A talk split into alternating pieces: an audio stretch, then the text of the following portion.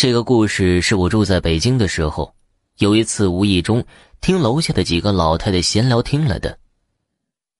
我们总是听说，去世的人如果不是死在家中，在去世的第七天，他一定会回家的。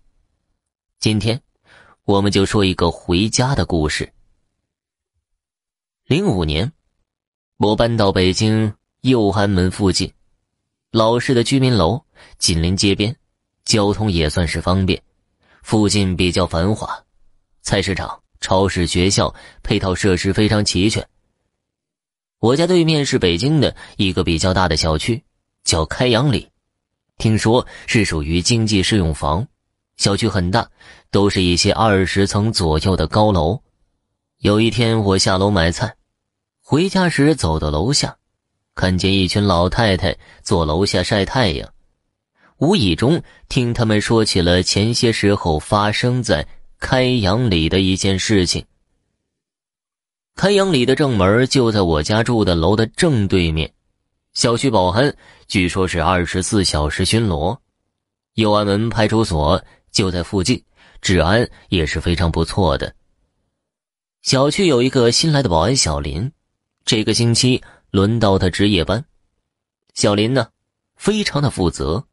值班的时候，不像一般的保安就坐在屋里看电视，他值班的时候一般都是四处查看有无异常情况。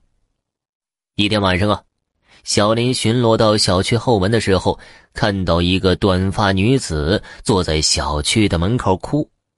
小林很奇怪，就上前问这个女子怎么了。女子抬起头，眼睛都哭肿了。我找不到家了。我要回家。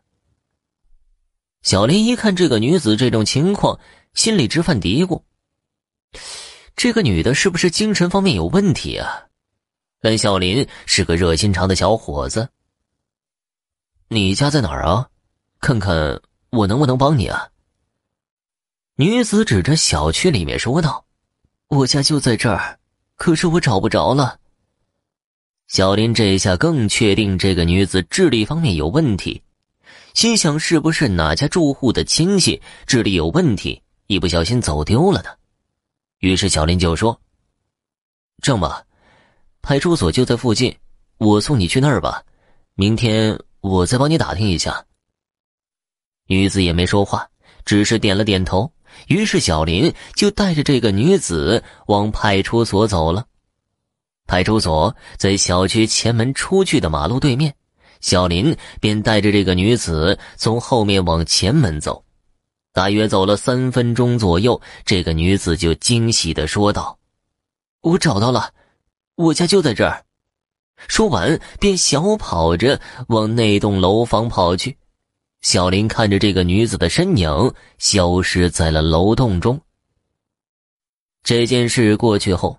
小林也没再多想。第二天一早，小林正准备下班，就看到小区里有灵车开了出来，并且有业主把花圈摆放在了小区门口。原来是小区里有一家人有人去世了，一大帮人捧着死者的遗像，神情悲痛的往小区门外走。小林无意中看了眼遗像，吓了一跳。